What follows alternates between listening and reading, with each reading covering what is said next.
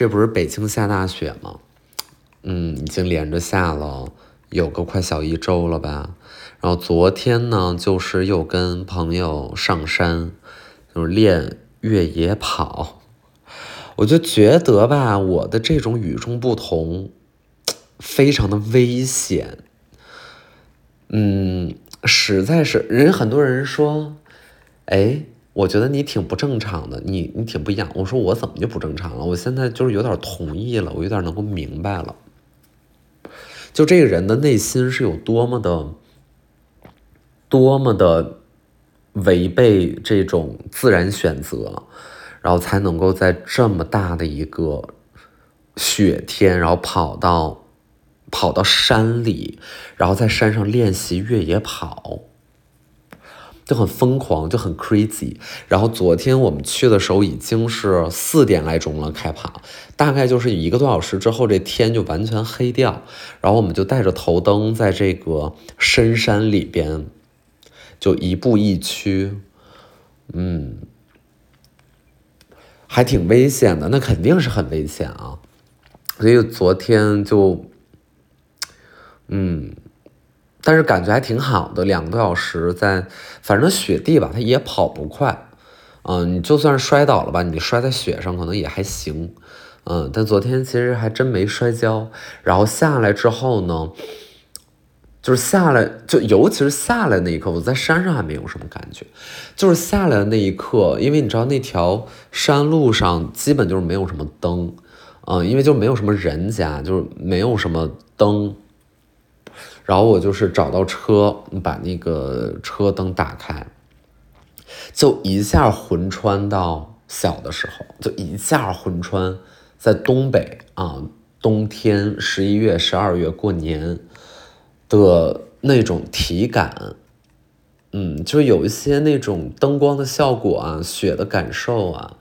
踩在雪上那声音，嗯，如果很久没有再体验过的话，其实可能是会忘的。但是有这么一下，就是又会想起来，又会捡起来。就直到我承认说，我回想我小的时候的生活，我真的很难想到什么快乐的事情。嗯，所以我，嗯，也不是说就是把这些记忆。嗯，这个就是封不封起来这种啊，嗯，可能有一些主动想去忘这么一个感觉，嗯，就童年并不是特别的愉快。我是什么时候意识到这件事情呢？其实是每一天都能够意识到这个事情，因为每一天都能够产生自己和其他同龄人生活的对比啊，家庭关系啊，家庭条件呀。哦，等等的，嗯，然后我对雪的记忆往往不是那么的快乐，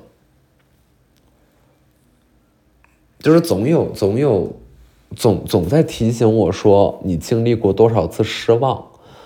嗯的这种感觉，因为当时好多好多年前，我的父母不是在国外工作嘛，然后他们回国。或者说回家，基本就属于一两年我能见到他们一面。然后他们回家往往是最冷的那个冬天啊，除夕之前啊，赶着过年回来那么一下，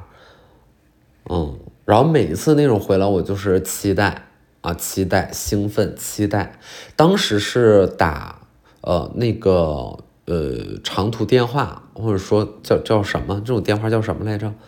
都有点忘了，现在已经不太有这种概念了，还要前面加播各种各样的号啊，就肯定没有办法像是你无论是在哪儿，现在我给你发微信能收到这种，就约定好一个时间，然后他们去那个大家都住在那个差不多的一个地儿，然后去那种类似像收发室的地方，然后要花很多很多钱，然后打这个国际长途，嗯，然后得知他们要回来的消息。就是为什么这种，这种所谓的喜悦，就等他们马上就要回家了，这种喜悦对我来说并不那么实在呢？嗯，就是我知道他们一定还会再走的，嗯，就是嗯，你领了奖学金，嗯，这个这不太恰当啊，但是大概其实这感觉，就是你的奖学金是一百块钱，小学嘛，一百块钱，然后你知道这一百块钱你也用不了多久，你可能就会花完，你就会把它给花掉，花完，嗯，你的快乐是是会被像是日用品一样被消耗掉的。而且这个能使用的期限非常非常的明确，就比如他们说哦，这次回来是一个月的时间，或这次回来是半个月的时间，那你就知道了哦，只有这么这么长的时间能见到爸爸妈妈。所以，因为他们往往是在嗯最酷寒的这个隆冬的日子回来，所以我对这个季节会有一些额外的一些别的感受。嗯，就就很难说，嗯，肯定是没有办法像是南方的朋友们看到雪那种兴奋，所以我在想有没有一种可能是，为什么比如说我身边的朋友啊，就大家到这个季节可能是所谓的雪季啊，要去开板儿，要去怎么地，然后搞一些很时髦的东西，然后啊怎么怎么样的，我就一直对这个东西没有什么兴趣。哦，一直就没有兴趣。我一直对于滑雪，你要非得说拉着我要不要去一下，那我可能说那咱俩玩儿，我去一下。但你问我自己有没有这个主观的想法，我是很难很难调动这个情绪的，因为我对这个东西没有感觉，就是没有那种兴奋的感觉啊。它不让我兴奋，它让我嗯有一些啊，始终你要去做的一些关于自我的功课。所以昨天从山上下来之后呢，我就在那个雪雪地里，就是往和我朋友往车那方向去走，然后昏昏暗暗的，哦，就能想起啊，他们有一年不在家，然后那个正月十五，我大概是几岁啊？我大概就十多岁吧。然后正月十五就到我们老家那边有一个叫做嫩江公园的地儿。留园啊，还是嫩江公园啊之类的吧。然后就是一很空空旷的，类似人民广场这么个地儿，广场小广场。然后它沿着江边儿，就是你面向一一边呢是城市，你面向另外一边呢就是旷野啊，就这么一个环境。然后为什么正月十五去呢？因为那一天其实是烟花爆竹最热闹的一个晚上。然后我就是到那儿去，我就是看。那个什么烟花在头上炸开，就如果自己买不起的话，看看别人这种免费的烟花也挺好的。嗯，然后就就就其实那会儿就在想说，总要有人去花这个烟花的钱，然后这样大伙儿才都有的看。然后我们就是这样，就是有一些人是买，有一些人能够很兴奋的，他用打火机去点那根引信，然后有些人就是在旁边坐享其成，嗯，或者说他也很想体验一下自己去放这个烟花，但讲真，这个动作就是也没有什么体验感，对吧？他还不像是你在这个练习场你去嗯射击，然后我在旁边看。我不行，我也想扣动一下那个扳机，因为那个体验还比较独特。但是你要说点一个烟花，你无非就是把火就是对着那个引信点那么一下，哦，然后你就要花一两百块钱去买。然后反正我小的时候我就在想这个事儿，嗯，是要做一个看别人放烟花的人，还是自己伸手去买这个烟花然后放给所有人看的人？当然钱多钱少是个问题啊，嗯。然后我就在那儿看那烟花，然后当时是是十几岁，我就自己就自己，然后从小就是读惯了，我觉得读惯了有一个好处是家人也不是特别担心你，我不是一个，即便他们老这么说，即便他们老说啊我怎么被娇生惯养了，就是 somehow 我会觉得 你在放屁啊，就我我并没有觉得我被娇生惯养。我觉得这个就是一种，这是一种家庭内的规训，就是你但凡对你稍微施加一点作为长辈正常的照顾，这个就在我们的语境当中变成你是一个被惯坏、被宠坏的小孩了。那你是没有见过什么叫做真正的被宠坏，嗯，我觉得我没有啊，所以其实这也是个好事儿，就是我能够自己去穿着最厚的那个鞋，棉鞋，套个棉裤，然后跑到江边看人家放烟花，然后看完之后再颠颠的回家。所以其实从小的时候，呃，上初中啊，然后上到呃的乃至于上高中。我都特别特别习惯走路，就是特别特别习惯自己走路，而且我会绕远路，我不会走近路回家，我会从江边就是走更远的一条路回家。所以每天，呃，这个上学放学来回的路程，基本都要加起来五六公里，肯定是有的。绕远路，然后那会儿就亲近冬天。就是冬天在我的老家会很漫长，就是基本上从十月底，然后到二月份，你可能三月初那个雪还没有化干净呢，是这么一个漫长的冬季，然后就会在这个季节里边走那个远路啊，去看嗯这个江边，然后其实会有一些特别对我来说是很惊人的奇观。就是有一天，我是趴着那个冰面上呢，就把这个雪给，嗯，拨开，然后在这儿拨一拨，在那儿拨一拨，然后透过冰封的这个冰层，然后看，看这个下面是啥，看下面有啥，还真的看见了，就看见一条很大很大的鲤鱼，呃，可能是鲫鱼，可能是鲤鱼，鲫鱼或者鲤鱼，就是咱也不知道。然后就是在那儿扒雪看，然后看见它冻在里边，然后它一直保持那个姿态。然后后来我跟别人说，别人都不相信，就是大家都说那鱼早都会潜到江底下跑了，对吧？就是它不会任由自己被冰封在那里的。但是我当时明明看它就是在那一动不动，然后它鱼鳍也不动，它的鱼尾也不动，它好大一条，它就封在那里。嗯，但是我说别人也不相信。然后那会儿的天就是。从天到地到冰面到到，就是哪里都是白色的，就是彻头彻尾的白色。然后当时我有一个好朋友，然后这个好朋友我后来在公众号上写过一个很短很短的短片，是关于他的，嗯，大概就是用了他的名字。嗯，好多年前写的了，但是我们俩故事发生的要更早更早。他是我小学的好朋友，我们早就失去了联系。然后这算是我小学最好的朋友，嗯，因为我们两个会比较相似，嗯，就是两个小男孩都算是文文弱弱的那一种，然后在班级里就属于会被别人嗯欺负的那种。然后我们两个这个。落难者联盟，嗯，就是自然的形成了我们的联盟，然后我们两个就会在一起玩儿。然后那会儿其实我会有一些，呃，怎么说呢？一些小骄傲吧，因为其实家庭条件要比他好很多。其实绝大多数的家庭都比他们家家庭条件好，嗯，他的家庭条件真的是很很堪忧，很窘迫。嗯，因为他的父母就是产生了各种婚姻的问题啊，包括他妈妈，好很早很早就离开了家里了。然后他和我一样，基本就是家里老人在带。然后他家的他爸爸可能也是有很严重的酗酒问题啊，等等等等的。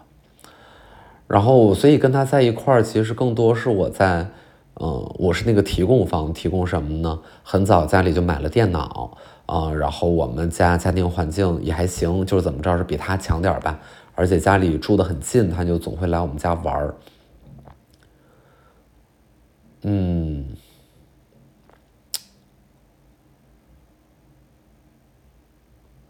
所以我在想，那会儿和他玩儿，一方面是我们两个确实挺好的，有没有那么一个百分之十和百分之五，是他的存在在维系着某一种我我心底的优越感呢？是这种优越感让我觉得。让我觉得很好，其实是有可能的，因为我跟别的小朋友在一块，我会紧张。就是当时小学的时候，我们班，嗯，就是主要在欺负我的这几个男孩儿，家里条件都还挺好的，他们小学的时候，大概五六年级，他们就去穿美特斯邦威。就是到初中的时候，我可能还要，呃，很很严重的和家人交涉，才有可能去买一件美特斯邦威吧。呃，但是小学的时候他们就在穿，然后他们穿那个美特斯邦威的皮袄，就是有一个皮袄是这种，呃，浅驼色的，然后是那种翻毛皮的，就给人感觉非常非常的高档。然后他们就是说这个要四五百块钱，就很贵。嗯，在小学的时候他们就穿这样的衣服。嗯，然后后来我也买了一件类似的衣服，然后是和我妈妈去，呃，大福源，就是大润发的前身了，在我们那儿叫大福源。嗯，在那儿买了一件猪皮袄，就是就是其实形态挺相似的，就是有点像翻毛皮那种，但是它是用猪皮做的，所以它特别的便宜。然后它是棕色的，就是更更。更油辣油辣的那种深色的棕色，看着稍微有一点点老气，但是它也要九十九块钱，所以我当时买了那件皮袄，就是觉得和他们的距离又近了一步。虽然不是美特斯邦威，不是名牌的，但是也是一个和他们很像的衣服。嗯，然后就是，但但这件衣服其实并没有成为我加入这个 Boys Club 的入场券。然后我和就是我的那个最好的朋友，我们就只有我们两个在冬天在一块玩因为我们两个在一块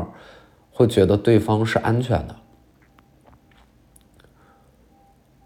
但是有有一次，我觉得我，我觉得我辜负了他，我觉得我，我觉得我严重的辜负了他。哦。就是那一天，我们两个去江边玩，就是冬天。然后冬天，我不是说这个江面都是被冰封住的嘛，所以其实是可以跑来跑去、走来走去的在江上。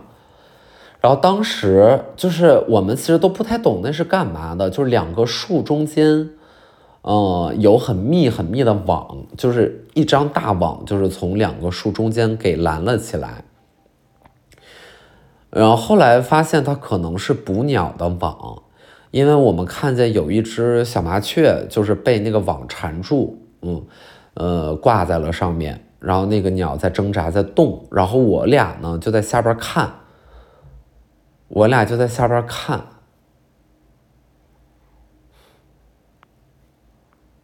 嗯，然后就把这个小鸟，就是想想把这个小鸟给救出来。然后我们就伸手上去够，然后我看到后来很远的地方有一个人，就是对着我们大呼小叫，一个中年男子对着我们叫，而且他的语气听起来就不是很友好，嗯，就可能是他的网，然后他用来干嘛的？然后我们就。那手伸上去了，可能把那鸟，我有点忘了有没有把那鸟放出来。然后那个男的，就是从很远的地方，就是对着我们喊，然后往我们这边跑。然后当时我就有点害怕，然后我们两个就是都往家的方向跑。然后我其实就是在前面，然后他在后边，然后跑着跑着跑着，因为当时真的很紧张。然后我就跑到很远的地方，我回头我发现我的好朋友被那个男的给追上了。然后其实那个人对我的朋友，他也没有做太过分的行为，好吧，就是很也很过分了，就是踢了我朋友一脚。然后我在很远的地方，其实，嗯，我在想这是不是在给自己找借口？因为我印象当中，我离他可能有个一百米，然后我就是回头看见他，就是踢了我朋友一脚。但是那一刻我特别特别的害怕，我就是没有跑回去，去救我的朋友也好，还是怎么样也好。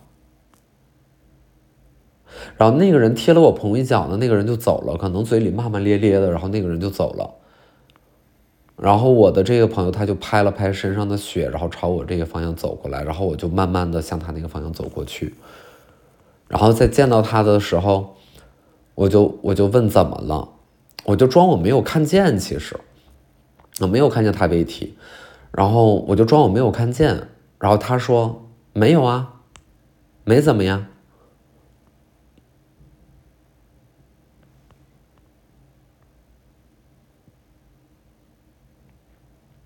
嗯，他就是没有跟我说发生了什么。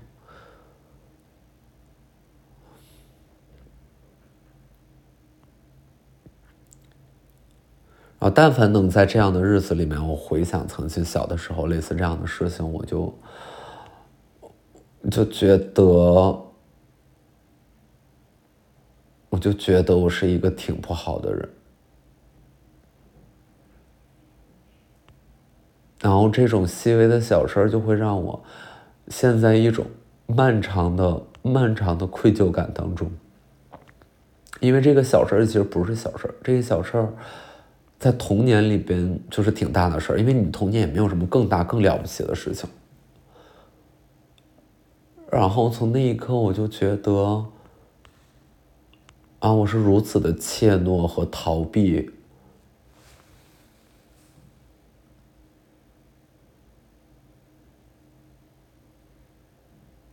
我就是无法在。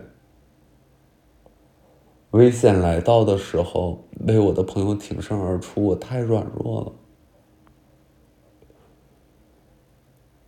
然后长大之后，为了应对这种软弱，要花很大很大的力气，去努力把自己变成一个有保护别人能力的人。我我试过，我努力过，就比如说，呃。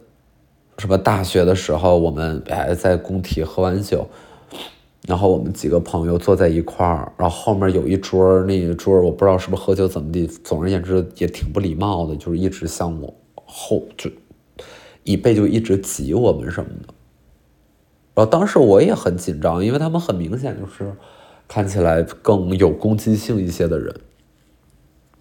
就我看到我看到一些。从小我看到一些很酷的人，我就很害怕。但是那一刻我真的很努力，我要挺身而出，然后我就是回头，就是也不是骂了这些人吧，就是说你能别挤了怎么样的，很努力，很努力。每一次去电影院，每一次去电影院，如果这电影院。后面的人无论是踢我的椅子啊，还是开闪光灯啊，还是旁边讲电话很大声，我多半都是那个会直接对着他，让他把手机放下的人。但不是因为我本来就是这样的，不是，不是因为我本来就这么爱爱守护秩序，而是。哎呀，就是每次都在那儿纠结，说：“哎，我还要像小的时候那样软弱吗？就我已经这么大人了，我还不能勇敢一点吗？还不能勇敢的制止一些事情吗？”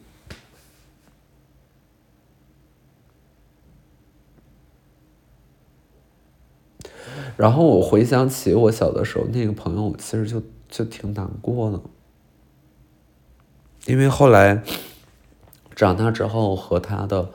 成长路径就完全分开了。我基本是到初，我想想啊，到初二的时候可能就彻底没联系了。这才毕业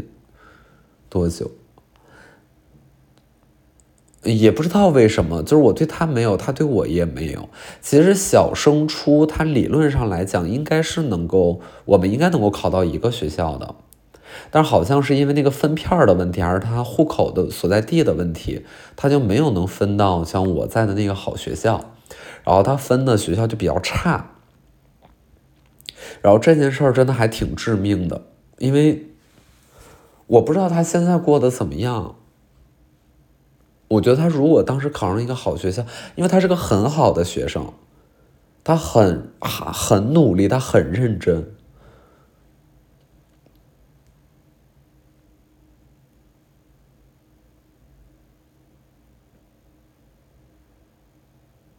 哎呀，但是我就是对他不是很好。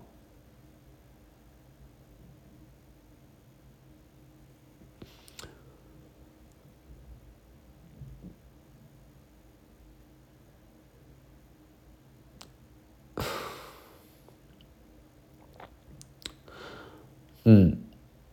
好吧，然后就是嗯，昨天，昨天回家之后，昨天回家之后就是继续去看那个一个剧，那个剧叫做《一个近乎正常的家庭》啊，就是一个六集的限定剧，啊，昨天看完了，然后昨天看倒数第二集还是最后一集的时候，就有一个有一个这个剧情画面，然后一下就是又把我推到了特别特别深的地方。以至于我快速的做了一个跟我妈发某一个信息的决定，是什么呢？其实就很简单，就是这个剧里边，啊，夫妻双方在家里把这个产生了很大的争执啊，要闹离婚，然后就在家里摔摔打打的，可能就是为了发泄情绪，在墙上踩了个花瓶之类的，就这种事儿。然后在影视剧里面其实非常非常常，非常非常常见嘛。然后我原来也不会觉得怎么样。但是，就是经历了去年发生的一个事情之后，我对在家里摔东西这个事儿特别特别的敏感。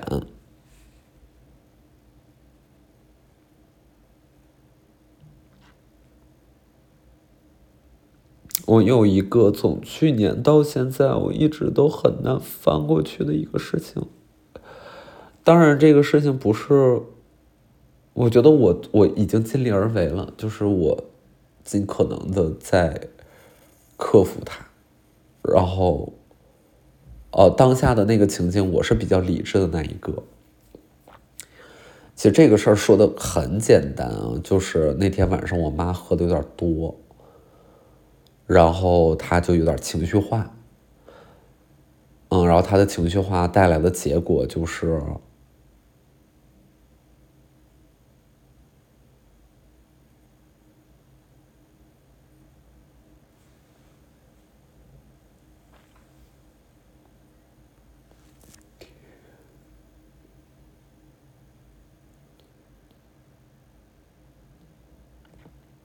我特别特别痛苦，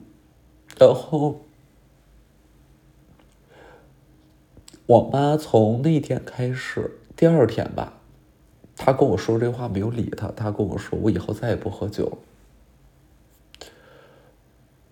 我当下觉得说，对你，你不能再喝。然后到现在，他确实一口就没喝，他确实一口就没喝。我们俩在一块儿，后来呃吃饭啊、过节呀、生日啊，他就一口酒都没有动过。其实这已经不是我的要求，就是我对他也没有这个要求。我觉得一定程度，我不知道是否百分之多少，他这是他对自己的那个惩罚，他还在履行自己对自己的惩罚。然后你知道，时间长了。这个惩罚我也觉得，好吧，戒酒可能还是个好事儿吧，对吧？哎呀，我不知道。然后我我说我发那信息，促使我那个桥段让我一下，我就想起这个事儿。然后促使我发那信息，就是我让我妈出去玩儿。我说我最近也赚了一些钱，你就去玩儿吧。我能能赚点钱最近，你想去去哪玩你就去吧。因为我不想他他他的人生就是被控制在这个家里，然后就是家务，就是狗，就是猫，就是每天就是就是这些事情。他肯定也是想去的，他跟我提过，然后我就说：“那你去，我最近家里我来我来照顾就行。”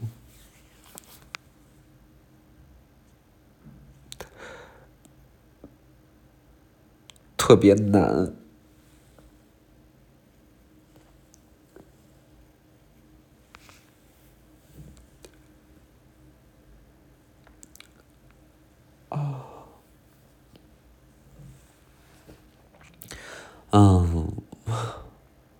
所以这下雪什么的这些东西对我来说真的不是一个特别让我欢心的景观吧。啊，其实本来今天是想说最近看什么办公室啊、房子，然后。一些可笑的事情的，但是我坐在这儿，我我其实笑不出来，嗯，气压有点低啊，不好意思，下周吧。